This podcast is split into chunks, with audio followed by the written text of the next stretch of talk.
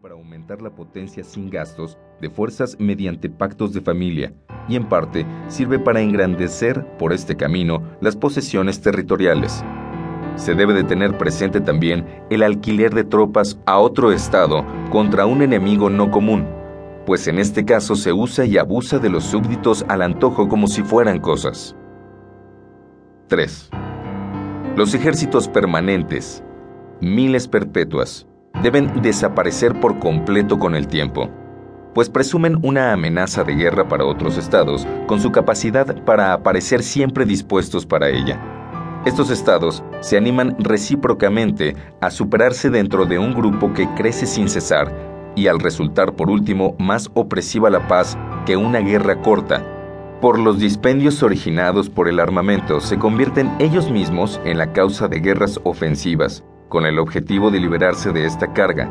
Añádese a este que ser tomados a cambio de dinero para matar o ser muertos parece considerar un abuso de los hombres como simples máquinas e instrumentos en manos de otro. Esta utilización no se armoniza bien con el derecho de la humanidad en nuestra propia persona. Otra cosa muy diferente es defenderse y defender a la patria de los ataques del exterior con las prácticas militares voluntarias de los ciudadanos realizadas periódicamente. Lo propio sucedía con la formación de un tesoro, pues considerado por los demás estados como una amenaza de guerra, les forzaría a un ataque adelantado si no frenara a ello la dificultad de calcular su cantidad. Porque de los tres poderes, el militar, el de alianzas y el del dinero, este último podría ser, en verdad, el medio más seguro de guerra. 4 no debe ponerse a la venta deuda pública en relación con los negocios de política exterior. Esta fuente de financiación no es sospechosa para buscar dentro o fuera del Estado un estímulo de la economía, mejora los caminos, nuevas colonizaciones, creación de depósitos para los años de escasez, etc. Pero un sistema de crédito como instrumento en manos de las potencias para sus relaciones recíprocas puede crecer sin cesar y constituye siempre un poder financiero para exigir, en el momento actual, pues seguramente no todos los acreedores lo harán a la vez, las deudas garantizadas, la ingeniosa invención de un pueblo de comerciantes en este siglo. Esto es, se trata de un tesoro para la guerra que supera a los tesoros de todos los demás estados en conjunto y que únicamente puede agotarse por la caída de los precios, que se mantendrán sin embargo largo tiempo gracias a la revitalización del comercio, con las consecuencias que éste tiene sobre la industria y la riqueza.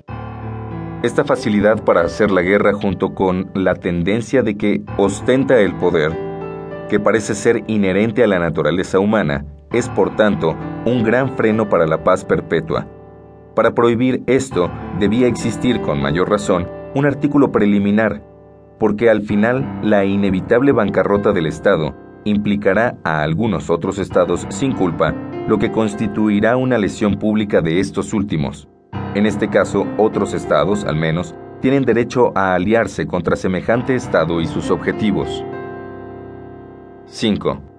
Ningún Estado debe entrometerse por la violencia en la constitución y gobierno de otro. Pues, ¿qué le daría derecho a ello? ¿Acaso el escándalo que ofrezca a los súbditos de otro Estado? Pero este escándalo puede servir más bien de aviso al revelar la gran desgracia que un pueblo se ha granjeado sobre por sí por vivir sin leyes.